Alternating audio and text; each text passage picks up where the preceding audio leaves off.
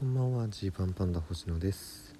このラジオは100人の前では言わないけれど差し飲みだったら言うかもしれない話をお届けしている差し飲みラジオです。昨日お休みしちゃいました。すいません。久々久々のお休みをね使ってしまいました。普通にちょっとあのバタつきまくっていてっていうだけなんですけれども。というわけで一日空いての収録なんですけども来ましたねいよいよっていう感じですね。あの昨日がですね、えー、渋谷ユーロライブっていうところで結構綺麗な大きめの劇場でライブがありましてでみたらし祭りっていうね後輩人力車の後輩コンビが1年間で新ネタを100本作るっていうとんでもないことをやったんですよ。でそれをなんとちゃんと達成してしかも10ヶ月ぐらいの間でですよ。100本達成して。でそれの達成記念ライブが昨日あったんですよ。で今までみたらし祭りのライブのねその新ネタライブやるときにえー、まあ合間で出てたコント師あのーたちが集結してそれでその20組ぐらいのコント師がこう勢ぞろいしてネタやるっていう感じになってたんです。なかなかちょっと自分たちごとながらすごいメンツだねと。ここからキングオブコントの決勝何組出るんだろうみたいな話も楽屋で出るぐらいいい感じな雰囲気だったんですけどそこでこうネタやるじゃないですかでまあ僕たち的には何だろういろいろあるネタのうちの1個をやった感覚なんですけどで、まあ、結構まあ受けたなとは思ってて正直で受けたなと思って楽屋から帰ってきたらあの他のね先輩の芸人さん元祖いちごちゃんさんとか「今日のネタキングオブコントでやるの?」って聞かれるわけですよ。えっといや正直ちょっと最近できたネタでそんなに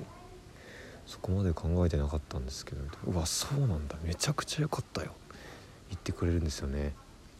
すごい嬉しい。本当にそれが嬉しくて関西いちごちゃんさんがお二人揃って褒めてくれたり TC クリアクションの坂本さんが「あれ面白いね」みたいに言ってくれたりっていうことになると急にこう昨日やったネタがあれいいのかなみたいになってきたりするわけですよ。で一方ででもそれもねソロライブの時にやったネタの1本なので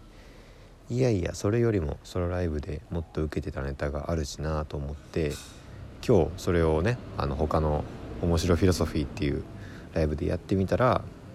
まあまあまあ普通に普通に受けるけどそんなにこうなんでしょう。絶対これがいいよねみたいな感じのあのお客さんの反応でもないっていう。この時期かと思いましたね。その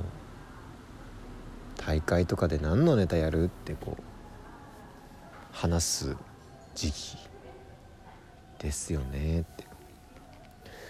あの僕らがね芸歴1年目2年目、まあ、もっと言うと3年目ぐらいまでは何のネタやるの、えー、選択肢もないぐらい1年に 1, 1本ぐらいだったんですよね。これやれるかなみたいなネタ。もう今年のベストネタはもうこれですっていうのがねかなりはっきりしていたんですよ。だから賞レース何のネタやるのっていうなんでみんなそんなネタ選びとかで迷ってるんだろうなと思ってたんです。いや要はその一番面白いネタは自分一番受けるネタは自分たちでやってたら分かるでしょって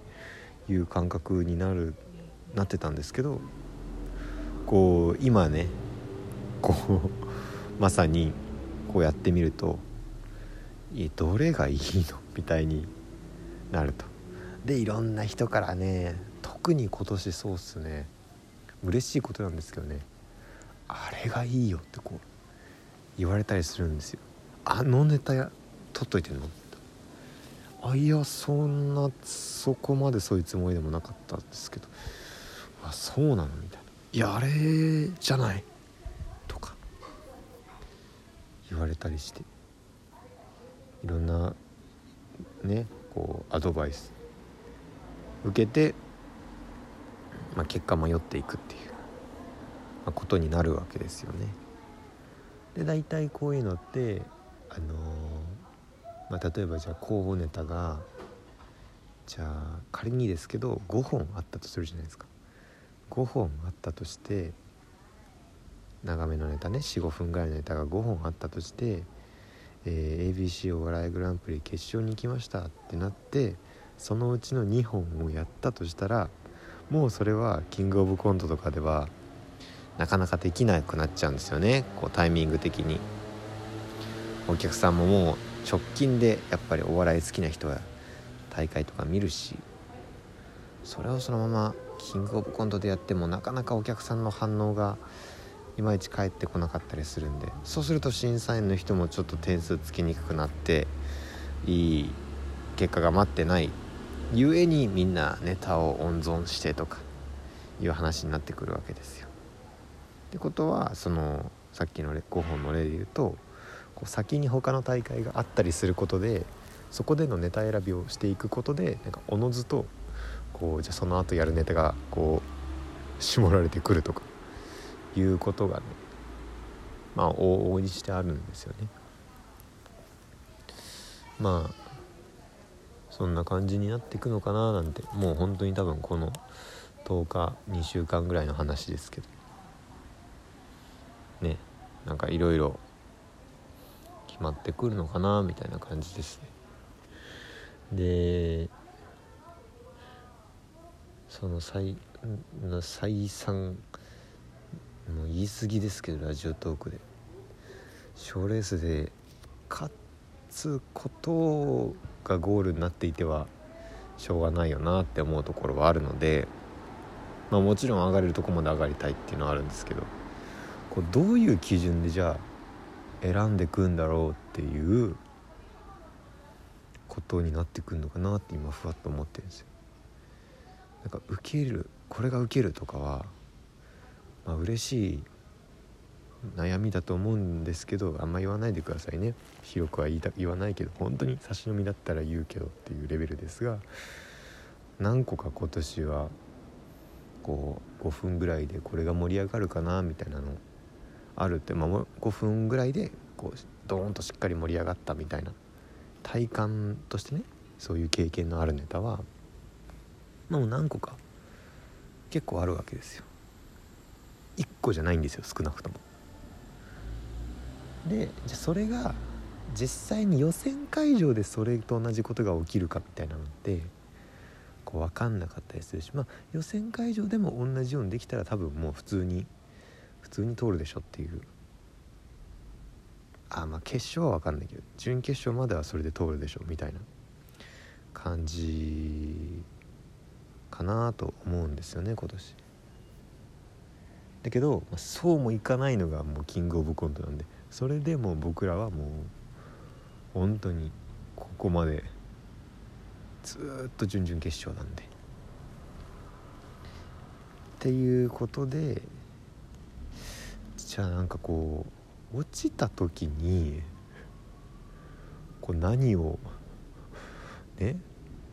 お客さんに残せるかみたいな感じでネタ選び決まってくんのかなとかねなんか